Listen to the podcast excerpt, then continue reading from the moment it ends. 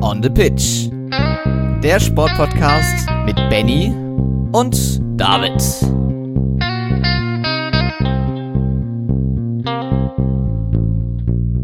Herzlich willkommen zur 83. Ausgabe von On the Pitch, der Sportpodcast. Nach diesem ja, sehr anstrengenden äh, Sportwochenende kann man, glaube ich, sagen. Ähm, wir haben eine lange Nacht hinter uns äh, mit wenig Schlaf, äh, aber dafür mit umso verrückteren Spielen, denn, ähm, naja, es standen ja die Divisional Playoffs an und es ist irre. Also, was dieses Wochenende sonst noch passiert ist, ähm, das werden wir natürlich wieder in dieser Folge komplett analysieren und auseinandernehmen. Und da freue ich mich natürlich schon herzlich drauf. Ähm, servus, David. Genau. Moin, moin, Benny. Wir sind heute ein bisschen später dran. Wir mussten den Schlaf einfach nachholen. Du hast fast schon das Wort Football-Wochenende äh, statt äh, äh, Sportwochenende verwendet. Das mache ich selber schon falsch. Toll, David. Äh, natürlich haben wir auch Rodeln, Ski Alpin, Biathlon, Skispringen mit am Start. Wir gucken, was auf den kurzen Melbourne bei, der, bei den Australian Open passiert ist, wie es bei der Handball-EM so steht. Haben am Ende eine Interaktion für euch äh, zu empfehlen. Also unbedingt dranbleiben. Da könnt ihr, ähm, glaube ich, eine ganz wichtige Entscheidung mitbestimmen.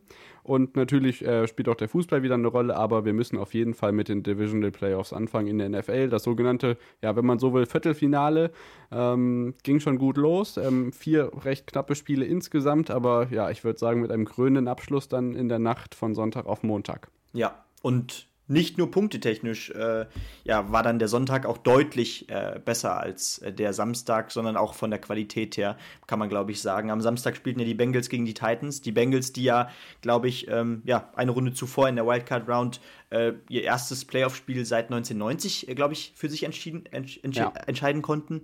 Und ähm, ja, die Serie, die setzt sich fort. Jetzt schlagen sie die bisher sehr starken Titans mit 19 äh, zu 16, also kein besonderes High-Scoring-Game. Ähm, und überraschenderweise geht Aaron Rodgers mit den Packers raus. Gegen die 49ers um Garoppolo. Also 10 zu 13, aber äh, ich glaube, das ist schon eine der größeren Überraschungen jetzt, oder? Ja, absolut. Und äh, der Sonntag steht dann sozusagen unter der Überschrift, dass die beiden alten Männer ausgeschieden sind und ähm, ja, die neue Generation von Quarterbacks in Richtung Super Bowl marschiert. Denn ähm, Tom Brady und seine Tampa Bay Buccaneers, die Titelverteidiger aus dem letzten Jahr, die den Super Bowl ähm, gegen die Kansas City Chiefs von Patrick Mahomes gewinnen konnten im letzten Jahr, sind ganz knapp ähm, und ganz kurz vor Schluss äh, mit einem äh, Game-Winning Field Goal, was bei allen Spielen übrigens der Fall war, ähm, von den ersten dreien gegen die Rams 27 zu 30 im eigenen Stadion ähm, besiegt worden. Da dachte man sich, oh, Tom Brady mit 27 zu 3 zwischenzeitlich ähm, aufgeholt, aber am Ende sind es dann trotzdem noch die Rams mit dem glücklicheren Ende. Da dachte man sich schon, oh, das erinnert einen stark an den Super Bowl 2017, die Aufholjagd der Patriots damals gegen die Falcons, aber es sollte ja noch wilder kommen, Benny. Bei Chiefs gegen Bills ähm, dachte man sich, ja, eigentlich die Chiefs äh, mit einem überragenden Quarterback, die Bills mit einer guten Defense, aber das könnte schon eng werden. Mahomes mit leichten Vorteilen, aber dass es am Ende so wird, wie es nun war, das ähm, hat man sich in den kühnsten Träumen nicht äh, zu, äh, vorzustellen vermocht. Ja, definitiv. Also es hat ja schon verrückt angefangen, wie du schon richtig sagtest. Äh, da spielten die Rams gegen die Buccaneers. Äh, man hat da auch schon das erste Feuerwerk erwartet und nach dem Spiel hat man gedacht, das kann ja nicht mehr besser werden. Äh, ich muss auch sagen, ich habe fast überlegt, schlafen zu gehen und es, es wäre ein riesengroßer Fehler gewesen. Und wenn ihr wirklich diese beiden Spiele nicht live gesehen habt, es tut sehr weh.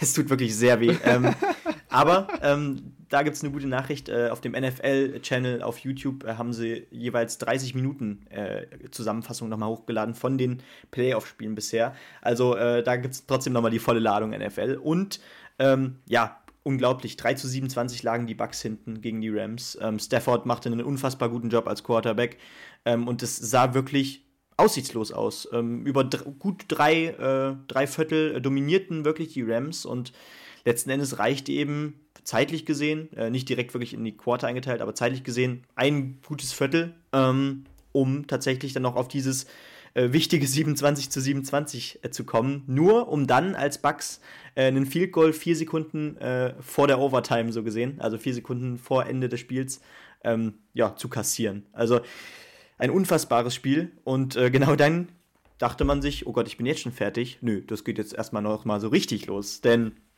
naja, ähm, man machte sich ja immer noch auch in dieser Saison Sorgen um die Defense der Chiefs. Ähm, ich glaube, über den Quarterback muss man nicht viele Worte verlieren. Ähm, Patrick Mahomes nee. ähm, alle, vielleicht mittlerweile sogar der beste Quarterback der Liga.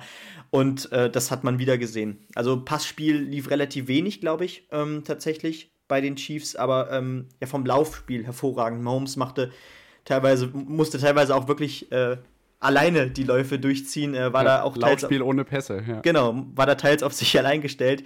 Und ähm, dass die Bills hier 42 Punkte reingedrescht bekommen, äh, als die beste Defense, das ist eine Klasse für sich und ich glaube, man kann auch sagen, ähm, ja, das macht eben auch den Reiz aus beim äh, Football. Diese letzten Minuten oder auch nur diese letzte Minute, was da alles passiert ist, das ist nicht zu glauben. Also äh, da gucken wir hier 1-13, Touchdown Chiefs, ähm, direkt danach der Touchdown von den Bills. Und dann kommt äh, das Field Goal, drei Sekunden Verschluss, um in die Overtime zu gehen von den Chiefs. Also das Spiel war schon verloren, so gut wie. Und dann, ähm, genau, die Regel, da gab es jetzt wieder viel Aufregung drum, ähm, dass ja am Anfang immer, ähm, naja, mit einer Münze ausgespielt wird, wer dann die Overtime beginnen darf. Und der erste Touchdown gewinnt dann ja. Ähm, der Touchdown war dann tatsächlich von den Chiefs. Und ja, letzten Endes gab es dann natürlich auch von Seiten der Bills gerade sehr, sehr viel ähm, ja, Häme auch gegenüber dieser Regelung, oder? Ja, klar, also der Cointoss in der Overtime ist immer ein Streitthema, das hat man in den letzten Jahren schon gesehen. Ähm, da sind jetzt natürlich wieder die Stimmen laut geworden, dass man zumindest beiden Mannschaften einmal die Chance geben sollte, in der Overtime an den Ball zu kommen. Ja, also die, Diskussion haben wir in anderen Sportarten auch. Am Ende ist es jetzt hier ein glücklicher Ausgang, ähm, mit dem ich ehrlich gesagt leben kann. Deswegen äh, klinke ich mich in diese Stimmen nicht mit ein. Am Ende übrigens ein 36 zu 42. Das Endergebnis sind wir euch noch schuldig geworden. Ähm, ja, ich glaube, man kann da was ändern, aber das ist so wie, wie der K.O.-Modus in der Vier-Schanzentournee, da haben wir uns auch drüber aufgeregt, aber ja, halt irgendwie dazu. Wie du es machst, machst du es halt falsch und ähm, ich weiß nicht ganz genau, wie man es fairer machen kann. Ich glaube, die Alternative wäre eben, dass man sagt, okay, äh, die andere Mannschaft hat dann nochmal einen Gegenangriff. Ähm, so oder so, auch wenn jetzt zum Beispiel die Chiefs einen Touchdown gemacht hätten oder gehabt, gemacht haben. Ähm, das wäre vielleicht tatsächlich äh, eine Sache, worüber man reden könnte. Aber viel mehr kann man, glaube ich, auch nicht verändern. Aber ich glaube, wir haben nächste Woche ebenfalls äh, genug Gesprächsbedarf, äh, glaube ich, über die NFL. Denn dann äh, geht es ja schon in die letzten Playoff-Spiele vor dem Super Bowl. Ähm, da geht es auf jeden Fall nächsten Sonntag mindestens genauso heiß her. Genau, bei den Conference Championships haben wir dann einmal die Partie zwischen den Chiefs und den Bengals. Das heißt, ähm, ja, der Weg in Richtung ähm, vielleicht doch mal den Super Bowl-Triumph zu schnappen, das hat ja letztes Jahr nicht funktioniert, ist da weiter möglich. Aber ähm, es könnte darauf hinauslaufen, dass man dann gegen die Heimmannschaft im Super Bowl antritt. Denn im zweiten Spiel treffen die Rams und im Inglewood Stadium, äh, in Inglewood im SoFi Stadium, das ganz neu errichtet worden ist, das teuerste Stadion der Welt im Moment. Äh, dort wird der Super Bowl ausgerichtet und das ist immer das Heimstadion der Rams und die wenn sie gegen die 49ers gewinnen. Das Ganze dann Montag Nacht 0.30 Uhr. Äh, dann haben wir ähm, ja, Finale daheim. Letztes Jahr hat es geklappt, bei den Münchnern 2012 im Fußball nicht, aber vielleicht äh, kriegen es die Rams gegen die Chiefs herumgerissen oder die Bengals schaffen die große Sensation, was aber ehrlich gesagt niemand glaubt. Aber wer hatte schon mit der Sensation gestern Abend gerechnet? Ähm, Im Football ist alles möglich und ähm, ja, es stehen uns noch mindestens drei wilde Nächte bevor. Pro Bowl und Super Bowl warten ja schließlich auch noch. Genau, und ähm, ja, vielleicht, vielleicht können wir einfach mal tippen. Ähm, wen schätzen, auf wen tippen wir denn in, im Super Bowl? Was sagst du, wer gewinnt die beiden Spiele jeweils? Also ich sehe die Chiefs vorne und äh, 49ers gegen Rams. Ähm, da lasse ich dir den Vortritt. Wobei ich glaube, dass ja, also die Packers zu schlagen ist schon ein Akt. Gleichwohl haben die Rams dagegen die Bucks gezeigt, dass man äh, punktetechnisch auch gut aufgerüstet ist, wenn man eben diese, diesen, diesen, diesen Rückschlag in der, im letzten Viertel nicht gekriegt hätte. Mhm. Ja, ich, ich glaube. Aha, das könnte ein schönes Overtime-Spiel werden, ich weiß es nicht. Ich, ich glaube, ähm, ah, es ist schwer. okay, also ich, ich, ich sage ganz klar, die Chiefs setzen sich durch und das wird, glaube ich, auch relativ deutlich. Äh, da da lege ich mich, glaube ich, fest. Und ähm, die Rams also ich kann mir, kann mir auch vorstellen, dass beide Spiele relativ deutlich werden. Äh, ich hoffe natürlich auf zwei knappe Spiele. Aber ähm, ich kann mir vorstellen, dass auch die Rams ähm, gegen die 49ers ähm, deutlich gewinnen. Ähm, die 49ers haben in meinen Augen halt einfach keinen äh, Super Bowl Quarterback. Äh, Garoppolo, äh, da, der wird ja schon in Verbindung mit den Steelers äh, gesetzt. Ich, weiß nicht, was ja. ich davon halten soll. Und ja, ich bin sehr gespannt, äh, was der da zeigen kann. Brady, ne? Ja, ich nehme lieber Brady oder vielleicht auch einen Aaron Rodgers, weil der ist ja jetzt auch frei nach der Saison. Also mal sehen. Da könnt, da könnt ihr euch äh, gerne mal bei uns melden, ob ihr glaubt, dass Rodgers und Brady nochmal wechseln und wenn ja, wohin. Ähm, wir wollten intern schon Wetten abschließen, aber vielleicht wäre das ja eine ganz coole Möglichkeit, ähm, eure Tipps mal bei uns abzugeben. At on the pit pod bei Twitter und bei Instagram. Ähm, Conference Championships, was passiert mit den alten Männern, die auf der Quarterback-Position jetzt langsam von Mahomes ähm, die Stellung abgesetzt bekommen und äh, also weiter.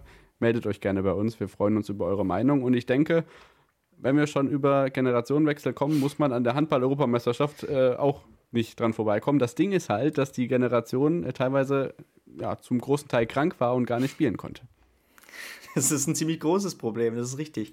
Und man hört ja wirklich in mittlerweile allen möglichen äh, Profiligen und Profisportarten ähm, von Corona-Fällen und ähm, wer da so richtig gebeutelt war, das ist bisher die deutsche Handballnationalmannschaft bei dieser EM spielt in meinen Augen einen sehr guten Handball. Ähm, und trotzdem kriegt man nach jedem Spiel wieder die Nachricht, äh, erneut sind es vier Spieler, die äh, positiv getestet wurden.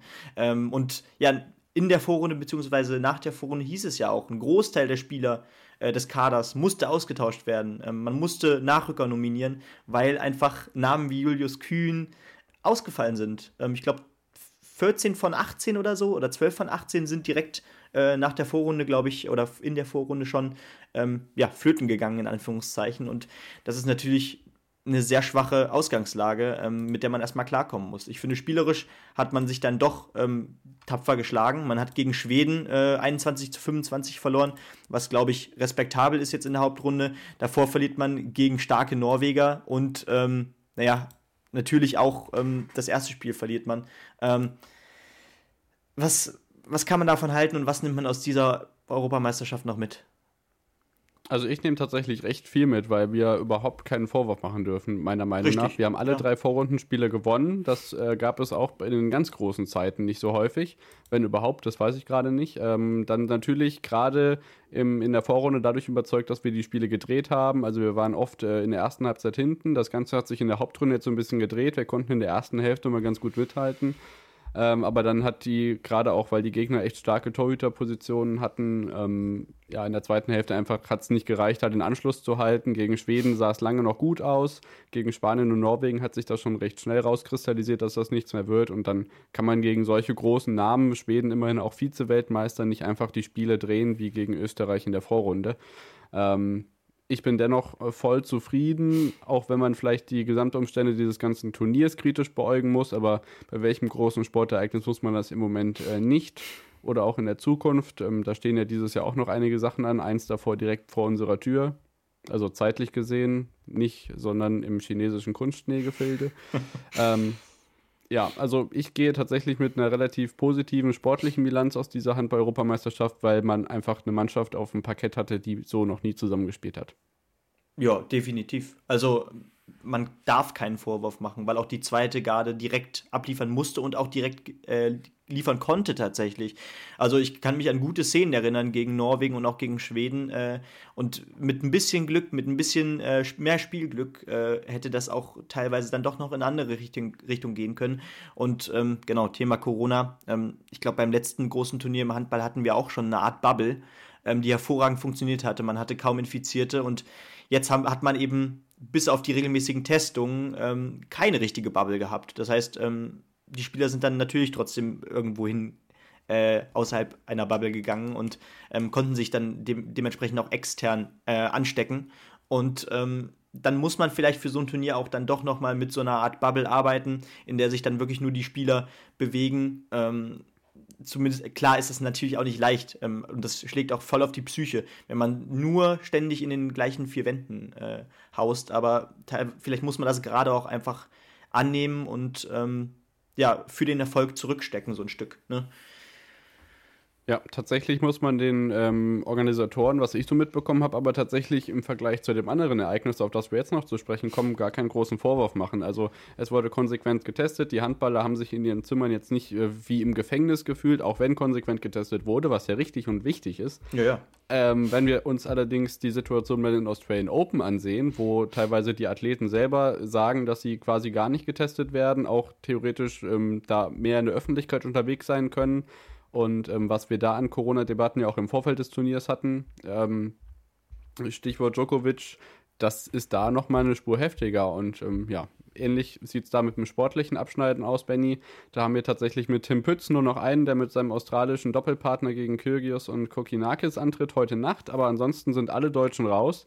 Ähm, Zverev der einzige unter den Top 50 in der Herrenweltrangliste. Und ja, ähm, gelungener Jahresauftakt sieht im Tennis dann auch anders aus. Ja, definitiv. Ähm, vor allem, klar, ähm, Zverev wurde vorher dann auch noch nicht so richtig geprüft in diesem Turnier, aber das ist ja jetzt auch schon öfter passiert, dass man, ähm, dass er die ersten Runden meist locker übersteht eines Grand Slams, ähm, auch meistens dann in drei Sätzen durchkommt, ähm, mit einem soliden, überrag kein überragendes Spiel, aber mit solidem äh, Tennis. Und sobald dann aber die, die erste Hürde kommt, die erste richtige Hürde ähm, unter den Top 20 vielleicht der Welt, dann kommt es eben vielleicht plötzlich auch dazu, dass man dann mal rausgeht und das sogar in drei Sätzen ähm, gegen den Kanadier. Äh, das so deutlich hätte man das, glaube ich, nicht gedacht, gerade weil äh, ein Zverev in einer Form ist, ähm, die seinesgleichen sucht. Also, wenn man nicht in dieser Form ähm, tatsächlich äh, seinen ersten Grand Slam-Titel holt, wann denn dann? Ähm, man hat so ein tolles Jahr 2021 gespielt und das 2022 beginnt halt bedeutend schwach. Ne? Ja, aber es ist Potenzial zum, zur Steigerung da. Äh, Gerade in der mannschaftlichen Breite haben wir auch letztes Jahr von den anderen deutschen Herren zum Beispiel ganz gute Leistungen bei den Grand Slams gesehen. Also da sollte man jetzt nicht den Kopfstand in den Sand stecken. Das ist das erste von vier Grand Slam Turnieren im Jahr und ähm, ja, das wird schon noch besser.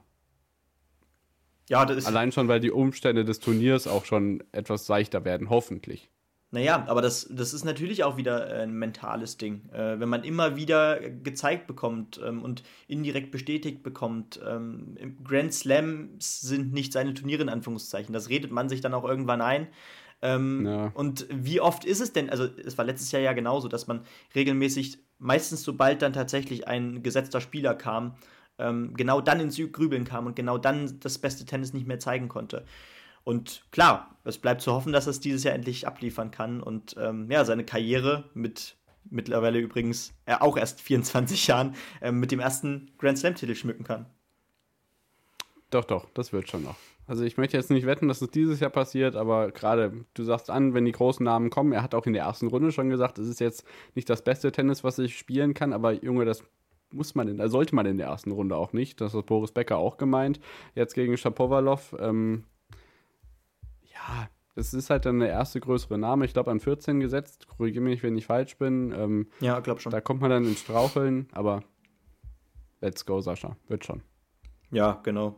Ja, aber das Problem hatten wir ja auch zum Beispiel bei ähm, Angelique Kerber, die ja auch schon relativ früh rausgegangen ist als an 16 gesetzte. Ich glaube auch in Runde 1 sogar ähm, gegen. Ja, Trainingsrückstand, Corona-Infektion. Ja, genau. Petkovic war auch sehr irritiert von ihrem eigenen Auftreten. Also da ist schon mehr Potenzial.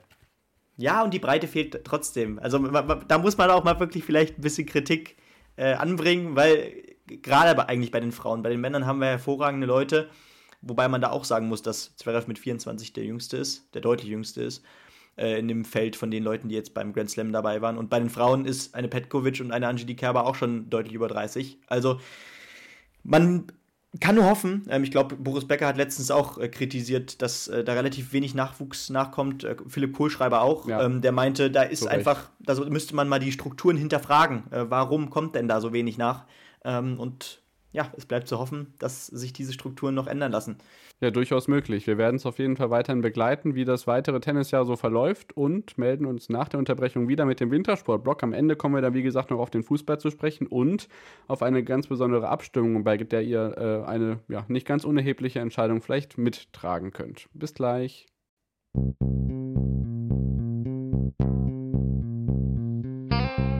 On the Pitch. Der Sportpodcast mit Benny und David.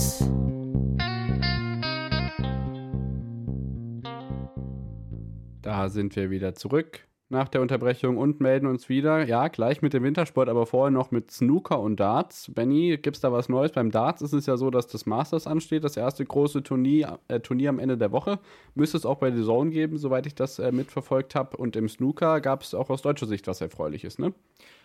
Ja, definitiv. Ähm, da stand nämlich das Shootout an. Ähm, ein Turnier, bei dem es tatsächlich nur um ein Frame geht. Ähm, ein Frame und das unter Zeitdruck. Das heißt, man hat pro Stoß, glaube ich, nur 10 Sekunden Zeit. Ähm, und das äh, macht das natürlich sehr spannend und auch offen für äh, viele Überraschungen. Ähm, und wir hatten einen deutschen Runde 2 mit äh, Simon Lichtenberg. Und ähm, ja, Lukas Kleckers, äh, der andere Deutsche, erreichte immerhin die, immer, immerhin die dritte Runde. und da kann man natürlich trotz nur drei gewonnener Frames ähm, immerhin so ein bisschen Preisgeld einsacken. Ich glaube, äh, das, das sind ja schon so zwischen 500 bis 1000 äh, Pfund. Ich glaube, 1000 Pfund kriegt man für die dritte Runde. Ähm, das ist für Lukas Kleckers immerhin etwas.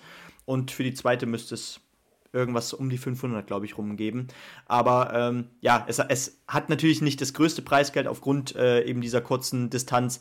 Aber äh, ich glaube, jeder Sieg äh, ist einfach balsam für die Seele, äh, auch im Snooker. Und wir bleiben gespannt, äh, was vielleicht in diesem Jahr dann noch auf unsere deutschen äh, Snookerspieler wartet. Und natürlich, was noch fehlt, ähm, der Sieger. Denn wir haben jetzt tatsächlich einen äh, Iraner, der äh, ein Ranking-Turnier äh, gewinnen konnte.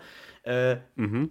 Nämlich Hossein Farfai, der im Finale Mark Williams schlug. Also ähm, Mark Williams, ja auch mehrfacher Weltmeister, kein ja. Fallobst, definitiv nicht. Vorher, vorher auch Liang Wengbo geschlagen und ja, das ist schon ein großes Ding. Ähm, und so ein Titel äh, beim Shootout ist dann doch ein Preisgeld, was man, glaube ich, gerne mitnimmt. Ja, und zeigt auch da, dass äh, Snooker kein Sport ist, den nur Waliser, Schotten und Engländer betreiben können. Genau, das Feld wird genauso eigentlich wie beim Darts äh, immer diverser und ähm, das macht es natürlich auch immer interessanter äh, für neue Leute, die plötzlich sagen, ach, Snooker ist ja gar nicht so langweilig. Und es ist auch nicht langweilig, definitiv nicht. Genau, vielleicht tragen wir auch dazu bei, dass wir regelmäßig einfach, ähm, ja, nicht in Rolf Kalbscher Manier, aber doch äh, in kurzer und kompakter Weise äh, hier den äh, Snooker-Zirkus auch äh, zusammenfassen. Aber ja, wo die nationale Vielfalt auch ja, in gewisser Weise da ist, aber die Dominanz doch deutlich ähm, zu erkennen ist, ist da, wo wir uns jetzt hinbegeben, denn wir sind im Wintersportblock angekommen und wie gewohnt begeben wir uns zu Beginn verbal in den Eiskanal. Die ähm, Bob- und Skeleton-Saison ist sogar schon vorbei. Das heißt, da steht nur noch Olympia auf dem Plan. Da drücken wir die äh, Daumen für Hannah Neise und Axel Jung, die unter äh, Corona im Moment leiden, beziehungsweise positiv getestet wurden, dass sie es noch zur Olympia schaffen. Das Einzige, was in dem Eiskanal diese Wochenende war, war auf der ähm, einzigen Natureisbahn der Welt in St. Moritz der Rodel-Weltcup. Auch da das Finale zusammen mit der Europameisterschaft. Ähm, auch da dann der letzte Wettbewerb, bevor es zur Olympia geht und gleichzeitig auch das Weltcup-Finale. Benny, ich denke, denk, wir steigen ein mit dem Doppelsitzerwettbewerb, den die Gesamtweltcupsieger Eggert Beneken für sich entscheiden konnten. Ja, ganz genau, wenig überraschend, aber das Erfreuliche ist, es gab einen Doppelsieg, nämlich mit Tobi Wendel und Tobi Alt auf Rang 2 ähm, und auf 3 dann äh, die Letten Bots und Plume. Äh, definitiv ein tolles Ergebnis. Äh, weitere und das dritte äh, Doppel ist Ewald und Janusz, die landeten äh, in Anführungszeichen nur auf Rang 17 und dann gehen wir auch direkt auf die Einsätze ein. Ähm, bei den Frauen äh, gab es äh, definitiv auch was Erfreuliches, aber ich denke, wir gehen erstmal zu den Herren. Äh, das war diesmal tatsächlich äh, ja, mittelmäßig, ähm, denn wir haben tatsächlich diesmal mal keinen Deutschen auf dem Podium. Oh wei. Dafür gewinnt aber der Österreicher Wolfgang, Wolfgang Kindl äh, vor dem Letten Christas Apajots und äh, Nico Gleicher auf drei, auch mal wieder ein Podium dabei. Felix Loch äh, schrammt ähm, tatsächlich am Podest vorbei mit diesem vierten Platz. Max Langenhahn auf Rang 7, Johannes Ludwig nur auf Rang 11. Passiert auch selten. Und Chris Eisler äh, mit einem guten 13. Platz, den hat man da auch tatsächlich seltener gesehen. Auf 29 dann noch Matthias Ertel.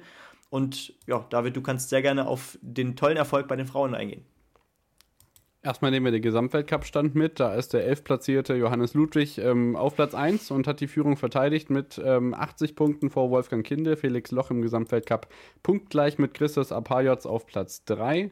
Ähm, der beste Deutsche dahinter dann ist Max Langenhahn im Gesamtweltcup auf Rang 7. Und jetzt kommen wir zu den äh, Damen der Schöpfung. Da haben wir Nathalie Geisenberger auf Platz 1, die wieder einmal ähm, die steigende Saisonform äh, zeigen konnte. Das war ja zu Beginn der Saison noch so ein bisschen äh, schleppend bei ihr. Sieg in St. Moritz und damit verfestigt sie auch ihren dritten Platz im Gesamtweltcup. Ähm, in St. Moritz Zweiter, äh, Zweite wurde Madeleine Egle vor Elina Ieva-Vitola. Ich glaube, ähm, so viele Podestplatzierungen hat die in ihrem Winter auch noch nicht gehabt, die Lettin.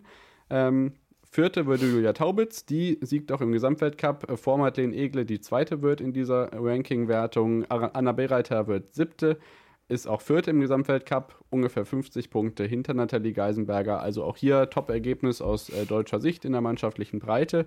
Und das Ganze hat sich auch wieder in der Teamstaffel niedergeschlagen. Da äh, haben die Deutschen ja so ein bisschen federn lassen diesen Winter, die nicht immer ganz oben auf, das waren wir auch schon mal anders gewohnt.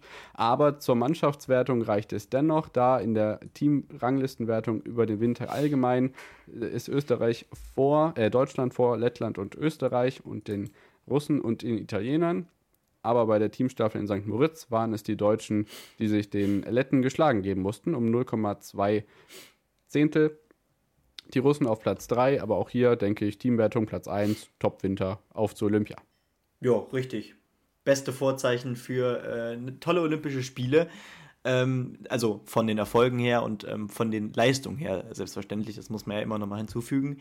Aber ich denke, ähm, ja, das ging schneller als gedacht äh, im Eiskanal, äh, denn wie gesagt, Skeleton und Bob sind ja schon vorbei, aber dann würde ich sagen, gehen wir direkt nach Kitzbühel auf die Streif nämlich.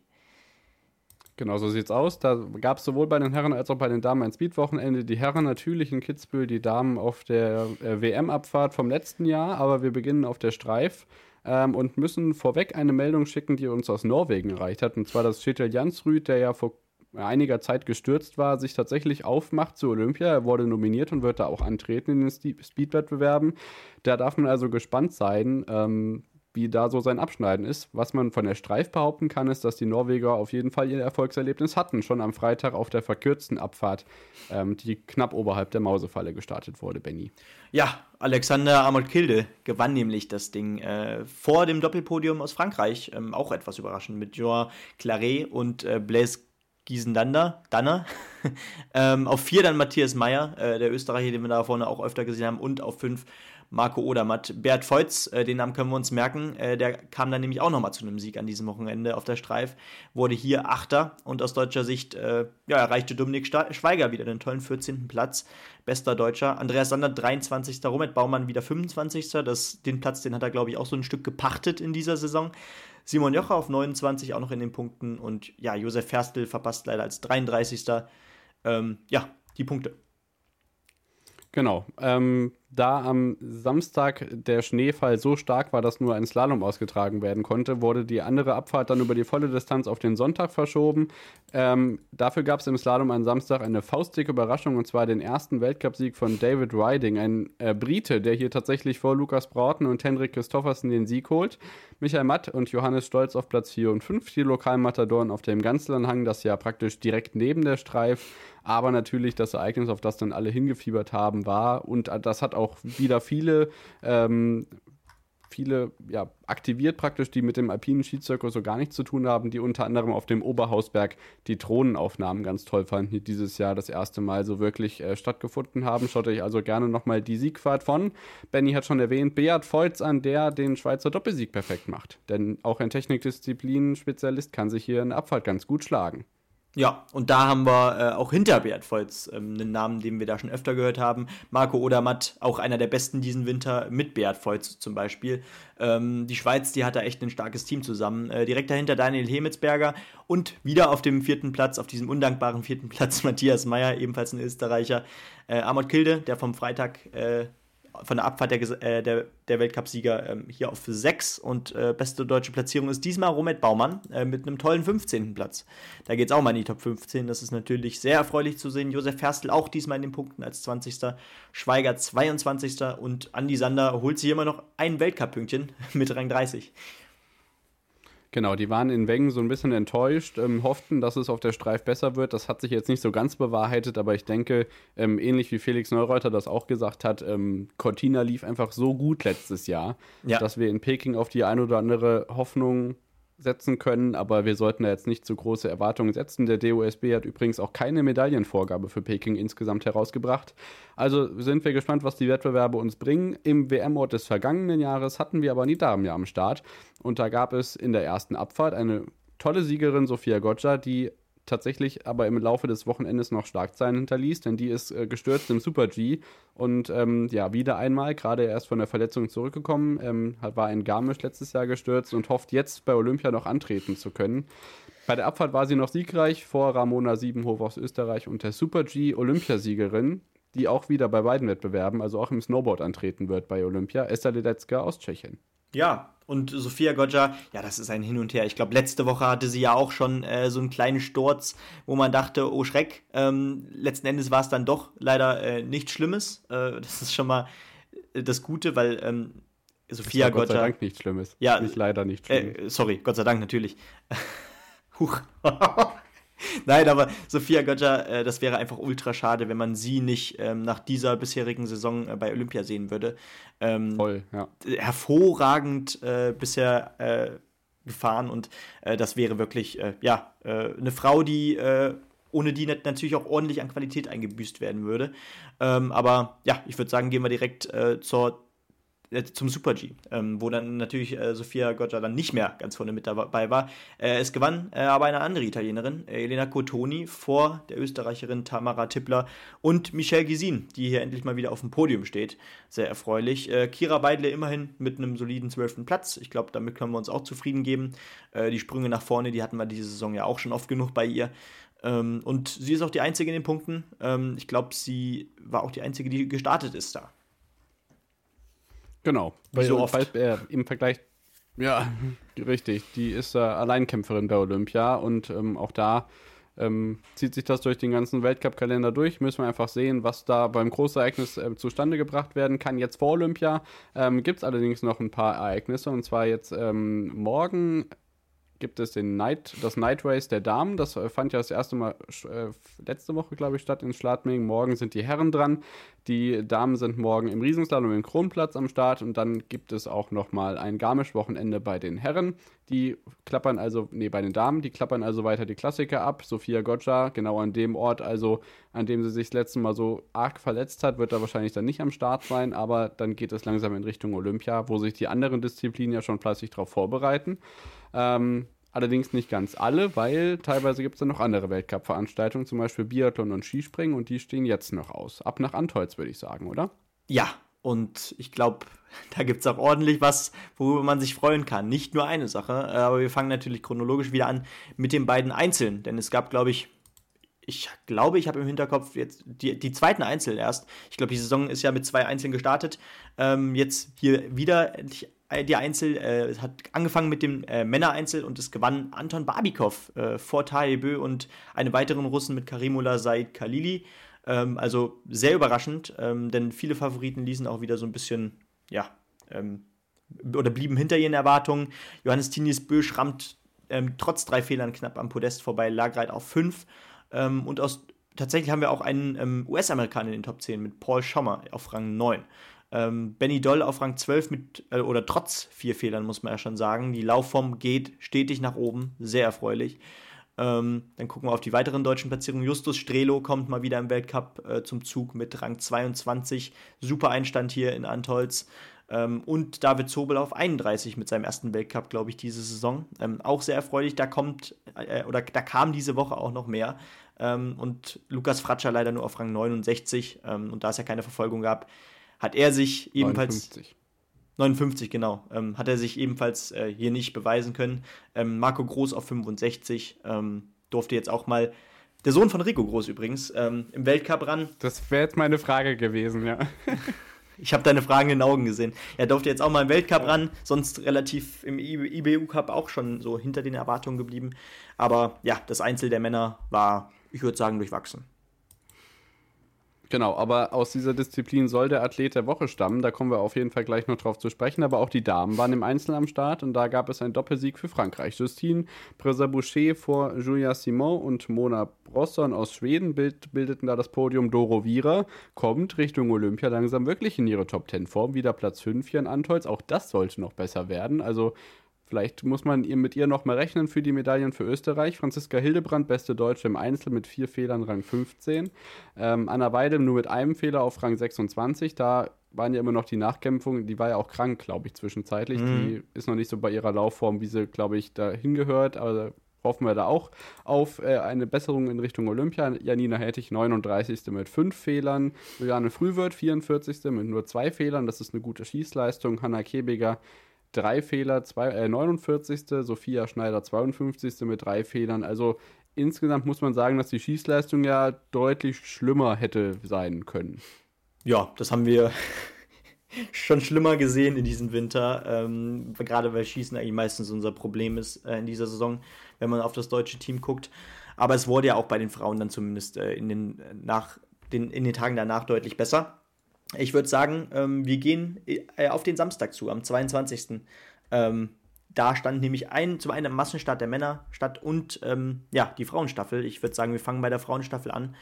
Ähm, und da gab es äh, einen achten Platz aus deutscher Sicht, ähm, was in Ordnung ist, da Deutschland nicht mit der ähm, vollen Weltcup-Mannschaft angetreten ist. Ähm, Anna Weidel mit Franziska Hildebrand, Janina Hettich und Hanna Kebinger. Also Franziska Preuß lässt weiter auf sich warten ähm, und auch äh, eine Denise Herrmann ähm, hat sich nicht gezeigt. Also natürlich neue Chancen für Hanna Kebinger zum Beispiel. und dieser achte Platz ist, glaube ich, absolut in Ordnung. Norwegen gewinnt das wenig überraschend vor Russland und Frankreich. Ja. Ähm, Russland mit drei Strafrunden auf Platz 2, Deutschland ohne Strafrunde auf Rang 8. Ja.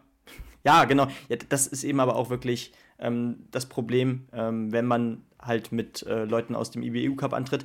Aber das ist ja kein Problem. Ähm, das sind Erfahrungen, die die Leute machen. Ähm, sonst würde eine Hanna Kebinger nie in einer äh, Weltcup-Staffel mitlaufen, wenn ja, Denise Herrmann voll. und Franziska Preuß fit sind und Lust haben, Staffel zu laufen äh, und sich nicht schonen. Ja. Und ähm, das sind Erfahrungen, äh, die können vielleicht auch wichtig für die nächsten Saisons sein. Äh, wer weiß, wie oft wir Hanna Kebinger vielleicht in den nächsten Jahren noch sehen werden, zum Beispiel. Und und bei einer Renndistanz von einer Stunde zwölf ist eine Minute Rückstand auch voll in Ordnung. Da haben wir auch echt schon Schlimmeres gesehen. Definitiv, ja. Und ähm, ich würde sagen, wir gehen direkt auf den Massenstart ein. Und jetzt kommt die erfreuliche Nachricht oder eine der erfreulichen Nachrichten aus dem Biathlon. Benedikt Doll gewinnt einen Massenstart-Weltcup vor Johannes Tinius Bö, vor Sturla Holmlagreit. Unglaublich. Äh, starkes Schießen, ähm, profitierte auch vom, von einem schlechten Schießen gegen Ende von Johannes Tinius Bö, äh, der dann äh, nach ihm auch aus dem Schießstand rausgeht am Ende ähm, und ja, abreißen muss, äh, weil er merkt, da ja. ist nichts mehr zu holen und Benedikt Doll äh, hätte ich nicht gedacht im Dezember. Im Dezember hätte ich nicht gedacht, dass Benedikt Doll nochmal so gut zurückkommt äh, in diese Saison. Ähm, hat noch weniger abgeliefert im Dezember als letzten Winter, was schon weniger war, als er sich äh, erhofft hatte. Jetzt holt er hier seinen Weltcupsieg, nachdem er ja letzte Woche schon Zweiter geworden ist und da schon fast unser Athlet der Woche wurde. Diese Woche wird das. Äh, das dafür habe ich gesorgt. und das, aus deutscher Sicht war das auch generell ein, äh, glaube ich, relativ solides Ergebnis. Johannes Kühn auf Rang 19 ist in Ordnung. Ähm, und das, das war es ja auch schon. Also, ähm, nee, Roman Rees noch auf 21, genau. Ja, und Kühn trotz sechs Fehlern auf 19. Also, Laufform. Ja. Laufform. Und es ist einfach erfreulich. Ja, es geht in die richtige Richtung. Es geht in die richtige Richtung und ähm, das wunderschöne Bild von Benedikt Doll als Athleten der Woche seht ihr bei uns auf unserem Instagram-Account at onthepitch-pod, was wir während Olympia machen. Da könnt ihr uns auch gerne mal unsere Ideen, äh, eure Ideen hinterlassen. Wir werden zwar nicht ganz so viel Zeit haben, weil die Uni uns relativ viel Zeit klauen wird, aber wir geben unser Bestes, da irgendwie noch mit am Start zu sein. Das so, so am Rande. Wir haben noch Staffeln ausstehen und zwar äh, die der Herren. Die konnten sogar ein Podium einfahren, Benny.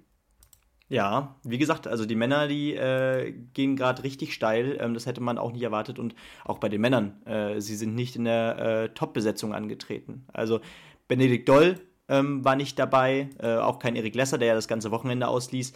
Äh, und dann konnten eben andere Leute äh, von sich zu reden machen. zum Beispiel ein David Zobel, der ein hervorragendes Rennen lief, ähm, tolle Laufform. Ja äh, und ja, auch nur zwei äh, Nachlader, also keine Strafrunde. Wir hatten generell keine Strafrunde. Ähm, Philipp Horn blieb sogar ganz ohne Nachlader. Ähm, das sieht man auch selten, also sehr erfreulich für ihn. Äh, da hoffen wir, dass es bei Olympia genauso läuft. Und ähm, dann wird man hier Dritter. Ähm, übrigens gegen Teams, die teilweise doch in Top-Besetzung angetreten sind. Also Norwegen war hier mit Lagreit, Bö, Bö und Christiansen vor Ort. Äh, besser geht das nicht. Und das hat man auch bei den Abständen gesehen. Denn letzten Endes äh, war Norwegen auch fast zwei Minuten vor Russland im Ziel. Das ist ähm, bei einer Staffel wirklich sehr viel. Und genau, Russland auf zwei, Deutschland auf drei, Frankreich hinter sich gelassen, ähm, die unter anderem mit Claude Gigonard, Detieux und Perrault angetreten sind. Und ähm, das sind auch Namen, die schon auf dem Podium waren, diese Saison teilweise. Also tolles Ergebnis und ähm, geht auch gerne noch auf, die, auf den Frauenmassenstart ein. Genau, das werde ich machen. Und da habe ich die Klammer ja auch schon geöffnet, die du eben mit den Minutenabständen bei den Staffeln äh, geschlossen hast. Die zweite Klammer war Dorovira und die konnte tatsächlich am Sonntag auch noch einen Weltcupsieg einfahren. Äh, so ein bisschen meine Geheimfavoritin vielleicht doch noch bei Olympia sensationell irgendwie was zu reißen, weil die ganz großen Triumphe haben sich ja zu Saisonbeginn noch nicht so angebahnt. Ich bin gespannt, ob das in Peking ähm, vielleicht zumindest in ähnlicher Form noch passieren kann. Sie gewinnt ähm, den Massenstart vor Alim Bekava und Chevalier Boucher ähm, also Belarus und Frankreich. Die beste Deutsche mit Vanessa Vogt fehlerfrei und das ist die äh, einzige da vorne überhaupt in den Top 10, die fehlerfrei läuft, auf Platz 7. Wenn da die Laufform stimmt, dann ist da richtig was zu holen. 35,8 Sekunden Rückstand am Ende. Julia Simon auf Platz 10. Äh, die weiteren Deutschen, Franziska Hildebrand auf Platz 19 mit vier Fehlern. Denise Herrmann in Anführungszeichen nur drei Fehler. Das ist fast schon fies, dass ich das sage, aber trotzdem 23. Platz. Ähm, und ganz hinten, ja, Lisa Theresa Hauser und Lisa Vitozzi mit sieben beziehungsweise neun Fehlern. Ähm, das war auf jeden Fall ein Sonntag zum Vergessen für die beiden. Ja, und du hast schon Vanessa Vogt angesprochen, äh, die deutsche Athletin äh, aus der Sicht der Biathletinnen, die da wirklich ähm, ja, am besten äh, Schritte nach vorne gemacht hat in dieser Saison. Ähm, erste komplette Weltcup-Saison und direkt so stark, eigentlich immer in den Top 20 wiederzufinden. Ähm, das ist schon eine Konstanz, äh, von der wir da mittlerweile sprechen. Und äh, man muss ja auch hoffen, dass jetzt Denise Herrmann und Franziska Preuß so gut, oder gerade Franziska Preuß so gut zurückkommt, wie sie in die Saison gestartet ist. Dann äh, kann das auch vielleicht für die Staffel äh, bei den Olympischen Spielen sehr interessant sein. Durchaus möglich. Gerade wenn die Schießleistung weiter so bleibt, das ist ja so ein bisschen das, was gerade hapert noch bei den Biathlon-Damen. Ähm, wir sind auf jeden Fall gespannt. Ähm, da geht es jetzt auch langsam in Richtung Olympia. Das war das letzte Rennen, dieses Massenstartrennen der Frauen. Also auch da kein Weltcup mehr am Start, so wie bei den Skispringern und Skispringerinnen. Da kommen wir jetzt gleich drauf zu sprechen. Und angesichts der Tatsache der Zeit machen wir noch mal eine kurze Unterbrechung, melden uns dann mit dem Skispringen wieder und danach dann noch mit allem weiteren, was noch so anstand. Bis gleich.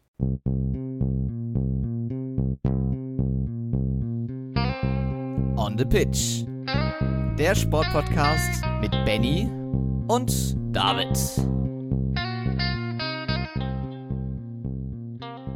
Da sind wir wieder zurück nach der Unterbrechung und melden uns wieder mit dem Skispringen. Ja, bevor wir hätten uns so, so sehr gewünscht, es nächstes Wochenende nach Willingen geht, sowohl für die Damen als auch die Herren, da mit Mixteam und jeweils zwei Einzelwettbewerben. Wir hoffen, das klappt da alles äh, auf der Mühlenkopfschanze ähm, ging es dieses Wochenende im Skisprungzirkus auch hoch her. Die Damen und die Herren im Conti Cup waren auf dem, am Berg Isel zu Gast und der Weltcup-Zirkus der Herren machte nicht in Sapporo in Japan, sondern ersatzweise am wunderschönen Titisee im Schwarzwald und zwar auf der Hochfürstschanze in Neuhausstation, Benny. Wie lief denn da so der Auftakt des Weltcup-Wochenendes? Ja, sehr solide. Ähm, ich glaube, man kann sagen, ähm, es ist sehr erfreulich, dass man hier auch noch die nationale Gruppe mitgenommen hat. Ähm, so wie ich das von Tom Bartels äh, mitbekommen habe, ähm, heißt es auch, dass, äh, naja, dieser ähm, Wettbewerb in ähm, TTC Neustadt nicht als ähm, Heimweltcup für Deutschland zählt, äh, da, ja als sie als Nachrücker fungieren äh, für Sapporo. Ähm, heißt, wahrscheinlich sehen wir die nationale Gruppe zum dritten Mal dann äh, schon in Oberstdorf unter Umständen.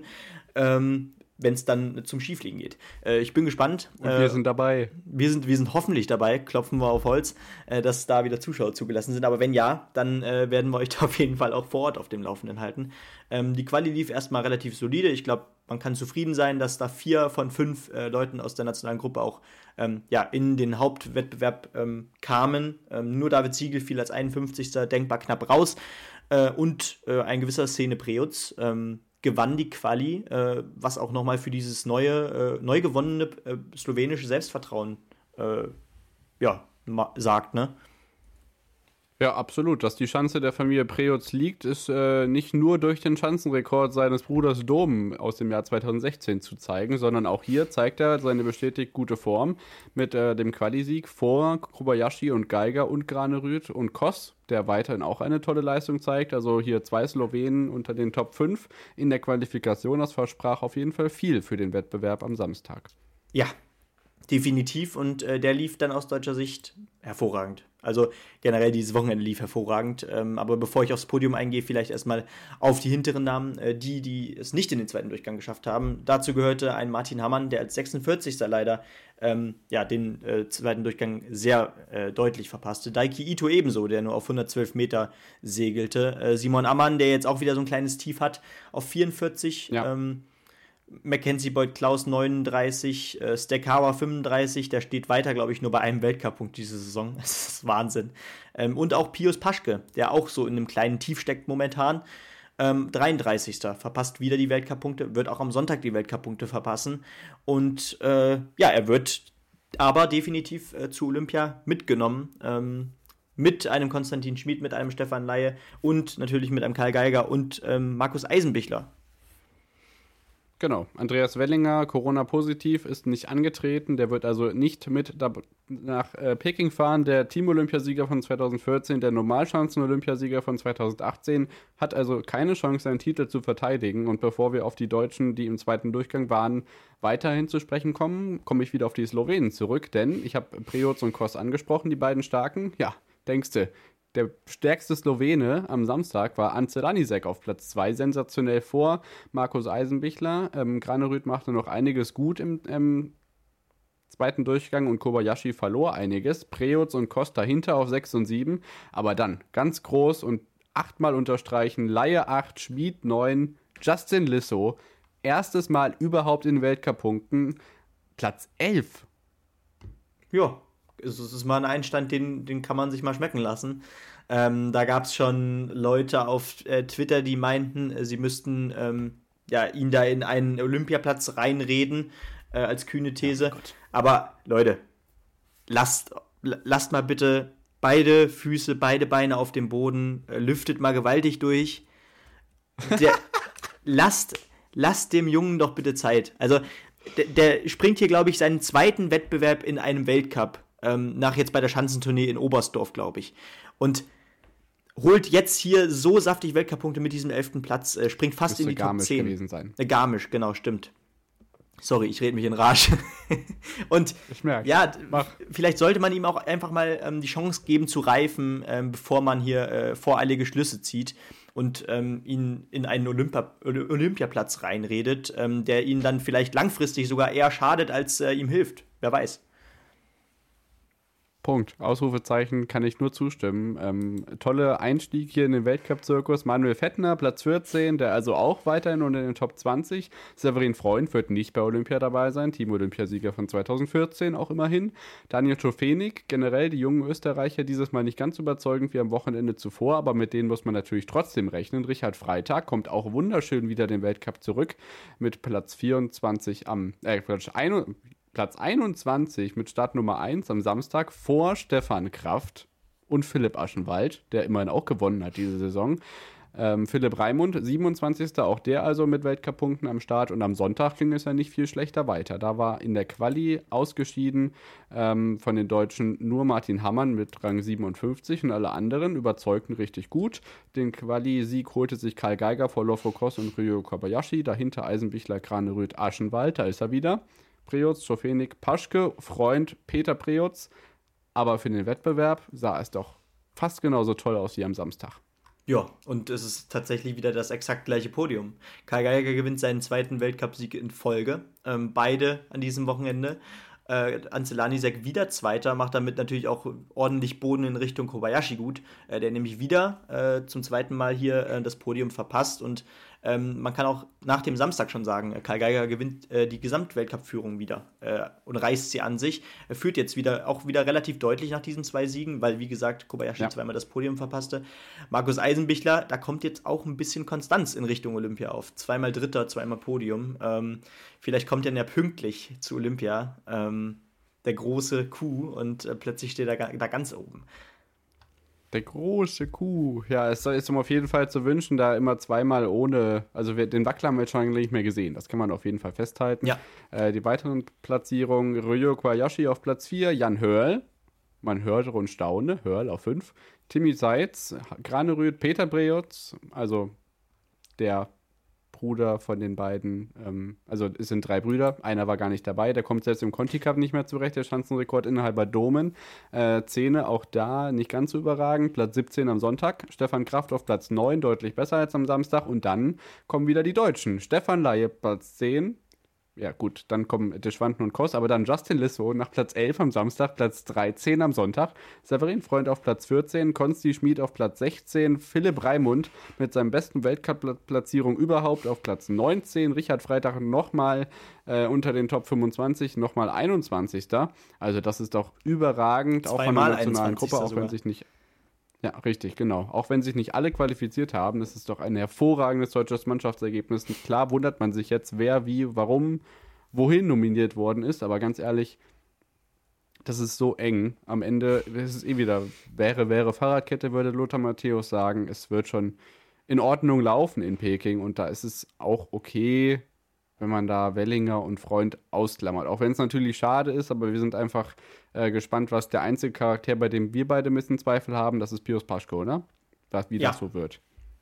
Ja, da, da stimmt es leistungstechnisch einfach wirklich in den letzten Wochen fast so gar nicht. Ähm, ich habe gefühlt ähm, nur zwei von den letzten zehn Weltcups im Kopf, in, in denen er tatsächlich in den Punkten war.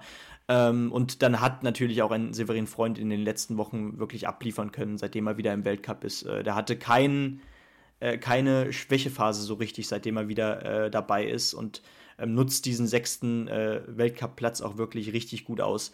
Äh, ja, ich bin gespannt, äh, was Pius jetzt bei den Olympischen Spielen zeigen kann. Ähm, zutrauen muss man es ihm dennoch wieder plötzlich in die, in die Top 10 zu springen. Also never say never, weil ähm, das kann so schnell kommen ähm, und Außerdem ist ja Olympia auch noch äh, ein bisschen hin zumindest. Äh, da hat er noch Zeit, Zeit, ein bisschen sich zu akklimatisieren. Ähm, mal sehen. Genau, der Vollständigkeit halber muss man sagen, dass Pius Paschke den, welchen Platz sollte ein deutscher Athlet sonst einnehmen, wenn nicht den 31. Er verpasst den zweiten Durchgang. Äh, Simon Ammann 35. David Siegel 38. Das sind die weiteren Platzierungen, auf die wir noch zu sprechen kommen wollen. Den Gesamtweltcup-Stand hat Benny schon angerissen, richtig. Karl Geiger 61 Punkte vor Kobayashi, Granerüth 312 Punkte dahinter, dann Lindwig äh, der gar nicht dabei war. Das heißt, äh, Granerüth war so der einzig große Name bei den Norwegern, der überhaupt am Start war in Titisee Neustadt. Ansel Lanisek auf Platz 5. Generell recht wenig Veränderung. Kian Payer fährt zu, äh, fällt zurück, aber auch der war nicht dabei. Ähm, Im Nationencup ist es auch wieder sehr gut, weil die Deutschen wieder vor Österreich sind. 254 Punkte Vorsprung, dahinter dann Norwegen, Slowenien, Japan, Polen. Also ähm, da geht noch ordentlich was hin und her für die nächsten Weltcups. Wie gesagt, Willingen steht an, Mixteam und dann sowohl bei den Damen als auch bei den Herren Einzelwettbewerbe am Samstag und Sonntag. Ähm, das wird auf jeden Fall eine Gaudi und ich bin immer noch todtraurig, dass wir nicht hin dürfen. Ja, wem sagst du das? Also, es ist so nah und doch, ja, können wir leider. Danke. Ich wollte es gar nicht sagen. Und doch können wir leider nicht da sein. Ja, aber wir hoffen natürlich auf Oberstdorf weiterhin. Äh, Ende März wäre es da der Fall. Äh, aber ich würde sagen, ähm, schließen wir jetzt erstmal den Wintersportblock ab, denn ähm, ja, Anfang Februar haben wir noch genug Wintersport vor uns. Genau, so sieht's aus. Deswegen gibt es gleich nach der letzten Unterbrechung unter anderem den Hinweis, was ihr Tolles noch abstimmen könnt im Hinblick auf Olympia und was im Fußball, DFB-Pokal, Afrika Cup, zweite Liga und alles weitere noch passiert ist, hört ihr gleich. Bis dann.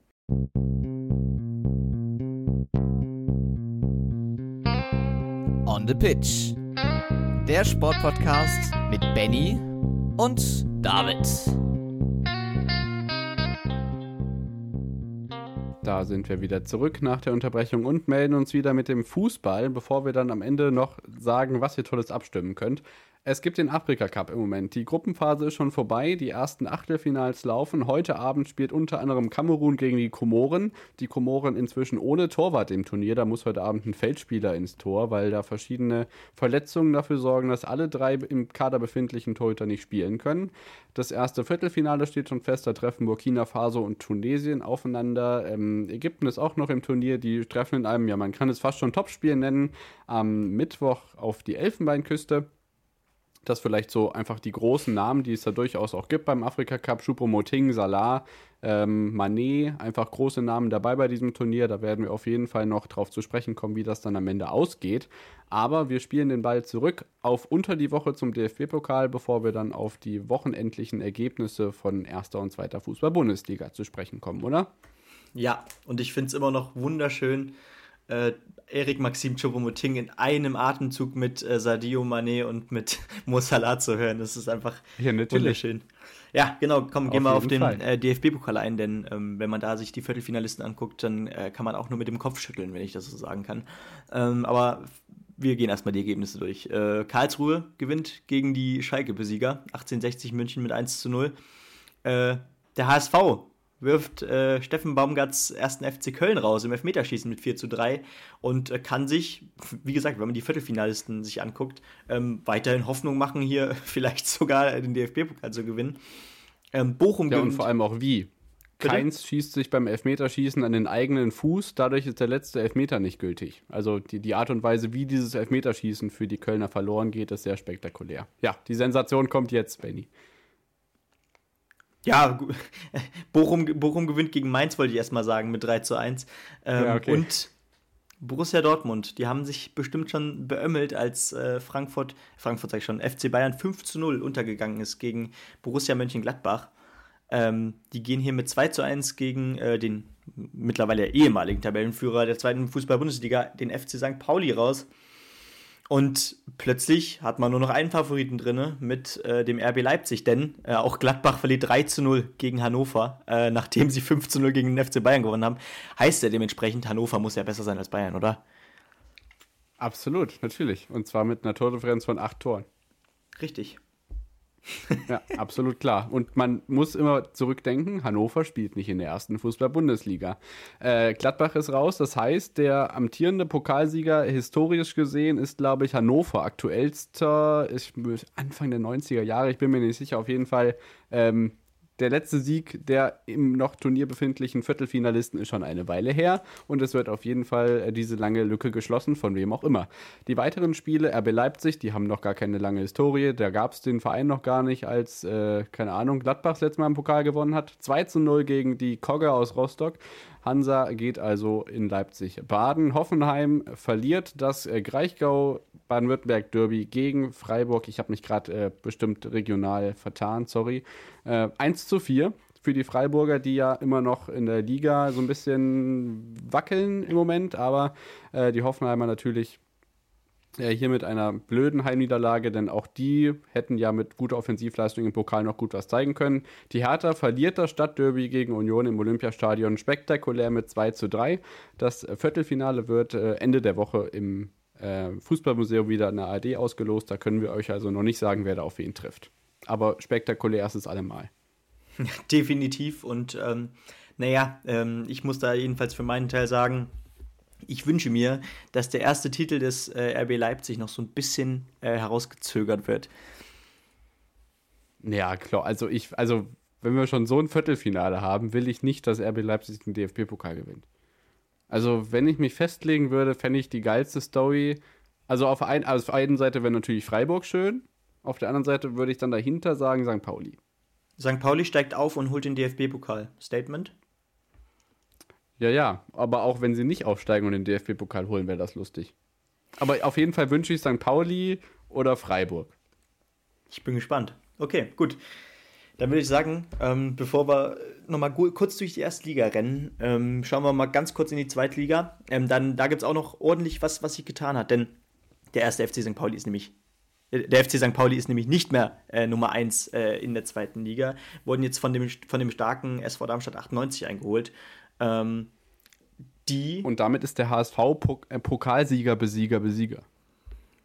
Danke dafür. Da hat jemand die Beschreibung der neuen Folge von Fußball MML gelesen, aber nämlich vor der Folge so schon drüber es. gesprochen.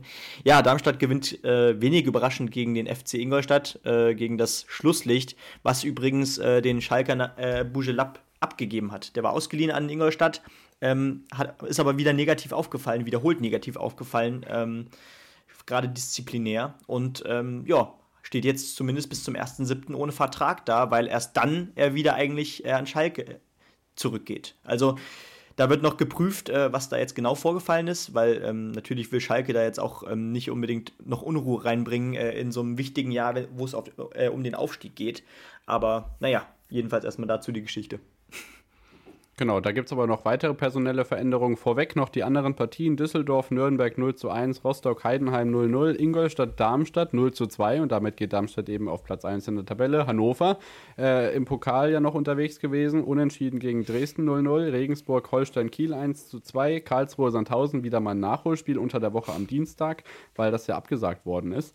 Ähm, Übrig geblieben ist noch das Torspektakel. Paderborn gegen Werder Bremen, ein ganz kurioser Spielverlauf. Sieben Tore, 3 zu 4 am Ende für Werder Bremen, die sich jetzt äh, vor Schalke auf Platz 3 auf dem Relegationsplatz wiederfinden. Und Schalke hat noch eine personelle Veränderung, die maßgeblich dazu beiträgt, dass man hier Erzgebirge Aue im eigenen Stadion auf Platz 17 in der Tabelle befindlich mit 5 zu 0 wegschießt. Ja, ganz richtig, äh, denn man hat ja, also Schalke-Fans warten noch vergeblich darauf, dass vielleicht doch noch äh, ein Stürmer kommt. Ähm, aber mittlerweile muss man sagen, ich glaube, so dringend nötig haben wir einen weiteren Stürmer gar nicht. Ähm, wir haben jetzt zwei, zwei Norweger geholt, einen Innenverteidiger und einen rechten Flügelspieler, ähm, der im 3-5-2 äh, da für uns äh, als rechter Verteidiger bzw. rechter Flügelspieler eben eingesetzt wird. Äh, der heißt Andreas Windheim und der war an ganzen vier Toren beim 15-0-Erfolg gegen Erzgebirge Aue äh, direkt beteiligt. Eins, eins macht er direkt selber, ähm, obwohl das Spiel relativ äh, schwach startet, denn er bekam direkt die erste gelbe Karte des Spiels ähm, nach, keine Ahnung, 10, 10 Minuten gespielt, glaube ich, 20 Minuten gespielt. Ähm, ja, und Erzgebirge Aue kam in diesen Spielverlauf nicht rein. Das Spiel äh, ging auch verdient in der Höhe 15-0 aus. Ähm, spielerisch waren das zwei Welten. Ähm, aber dennoch muss man sagen, es ist ein Pflichtsieg. Ähm, nicht mehr, nicht weniger. Man hat was für die Tordifferenz getan. Und die harten Gegner, äh, wenn es um den Aufstieg geht, äh, die kommen noch. Ähm, und mit Werder Bremen gerade, die jetzt auch äh, einen Höhenflug wieder haben, ähm, hat man da jedenfalls auch einen Konkurrenten, der sich da ebenfalls noch wieder in den Aufstieg eingeschaltet hat. Auf jeden Fall eine spannende Sache, was das Erzgebirgsstadion nach dem Umbau so alles äh, bietet. Jetzt äh, 5 zu 0 gegen Schalke verloren zu Hause. Man erinnert sich vielleicht noch zurück, im September war Paderborn zu Gast, da gab es ein 3 zu 8. Also ist schon wild, was da nach dem Umbau so alles möglich ist bei den Auern. Für mal leicht nächstes Jahr dann aber leider nur in Liga 3. Mal sehen, aber. Willkommen ähm, zur Liga. Ja, also ja. Aue hat letzten Spieltag, glaube ich, 2-2 gegen äh, St. Pauli übrigens gespielt. Also, das ist auch äh, ein Unterschied wie Tag und Nacht, wie die sich hier präsentiert haben in den letzten zwei Wochen. Ja, willkommen im Tabellenkeller. Ähm, da kenne ich das Problem. Aber wir sind in der ersten Fußball-Bundesliga, da gibt es auch so eine Mannschaft, die ganz komische Dinge macht. Ähm, aber wir können gerne damit anfangen. Also mein hessisches Herz hat äh, irgendwie geblutet, aber hat gar nicht wehgetan. Denn Arminia Bielefeld gewinnt in Frankfurt 0 zu 2. Kostic wird aus dem Spiel genommen. Man hat ihm angemerkt, dass er noch nicht ganz fit war. Äh, Brunner stellt ihn da gut zu auf seiner Seite. Ähm, in der Offensive ist es endlich mal ein bisschen Kreativität, die sich jetzt auch mal in äh, erfolgreichen Chancen zeigt bei Arminia Bielefeld. Die Frankfurter da hingegen mit äh, Lindström heißt der Stürmer. Ähm, mit vergebenen Chancen. Auch hätte das Spiel anders ausgehen können. Am Ende auch ein 3-0. Am Ende auch wieder Ortega, der dafür sorgt, dass Frankfurt äh, keinen Ball in das äh, Bielefelder Tornetz bekommt. Ganz wichtige Punkte im Abstiegskampf. Am Freitagabend war nämlich das Spiel. Bielefeld springt auf Platz 14 und ähm, in den letzten Wochen lief so einiges, was die Spieltage angeht, nicht so nach der Bielefelder Nase. Dieses Wochenende war das etwas anders. Ähm, die Konkurrenten haben nicht wirklich gepunktet, außer Kräuter Fürth. Da kommen wir noch drauf zu sprechen. Bielefeld bleibt auch nach diesem 20. Spieltag auf dem 14. Tabellenplatz. Ja, das ist mal äh, ein Ausrufezeichen. Äh, die Rückrunde, die beginnt jedenfalls sehr, sehr gut äh, für Bielefeld. Fünf, fünf Spiele ohne Niederlage. Das, die Serie hat kein anderer Bundesligist im Moment. Ja, das ist jedenfalls mal, das ist mal ein Anfang. Ähm, aber genau das ist auch hier nötig. Endlich ist man jetzt von diesen Abstiegsplätzen äh, runter. Aber das ist alles so eng da unten. Also. Ja.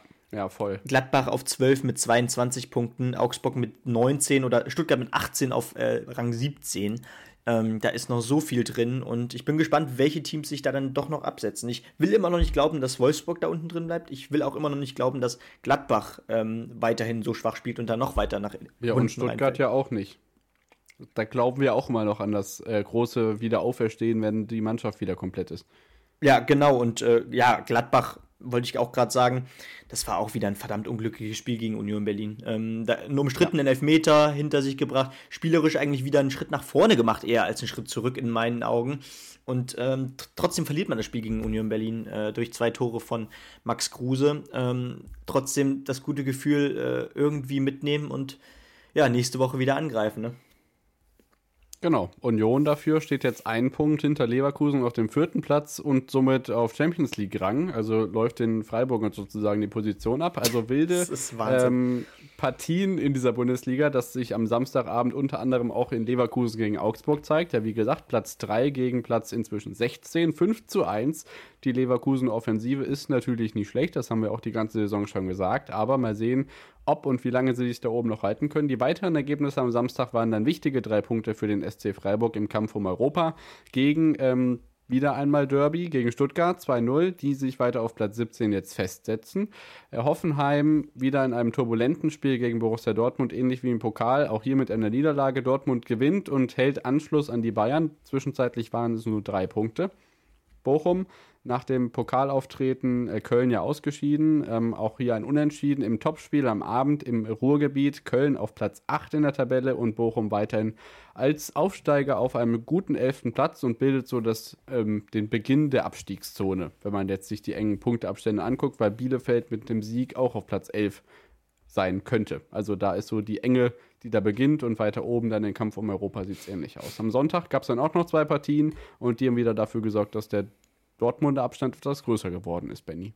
Ja, genau. Also Bayern hat da äh, gegen Hertha nichts anbrennen lassen. Äh, 4 zu 1 konnte man da gewinnen. Äh, da wurde auch noch ein Tor aberkannt, also das äh, wäre auch fast 5-1 ausgegangen. Und ja, man hat sich keine Blöße gegeben gegen ein Team, was weiterhin ähm, unter seinen Möglichkeiten spielt. Äh, Hertha erneut äh, eine sehr schwache Saison, steckt da auch tief im Abstiegskampf. Und ja, Leipzig macht weiter Boden gut nach vorne. Ähm, ich glaube, die festigen sich jetzt auch so langsam äh, und die gewinnen hier 2 zu 0 gegen Wolfsburg, ähm, was natürlich Wolfsburg noch tiefer in die Krise äh, bringt. Denn Kofeld ist unter Druck. Ähm, langsam wünschen sich, glaube ich, die Wölfe auch so ein bisschen Mark van Bommel zurück. ja, genau. Nur halt mit äh, richtiger Wechselanzahl.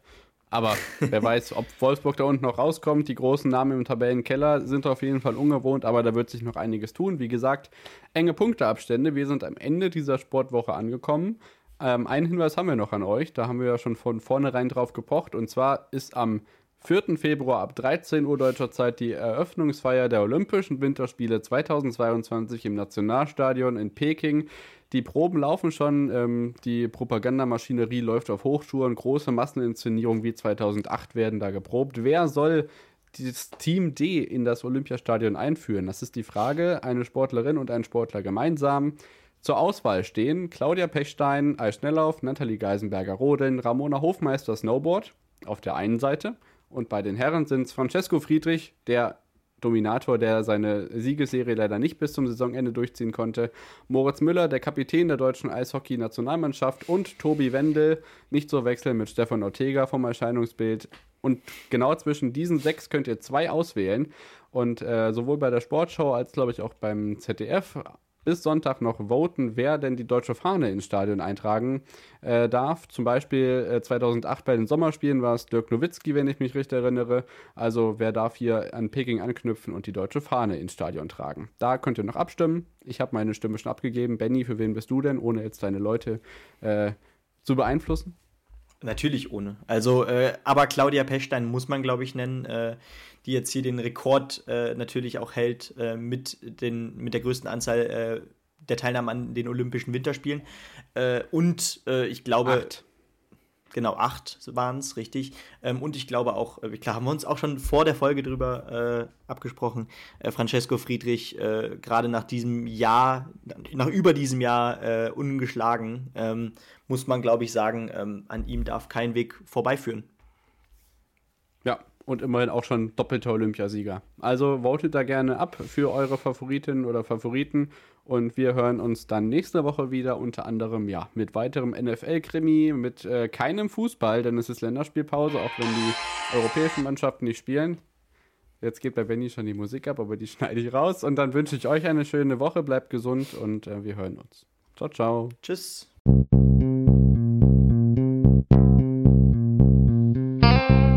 On the Pitch. Der Sportpodcast mit Benny und David.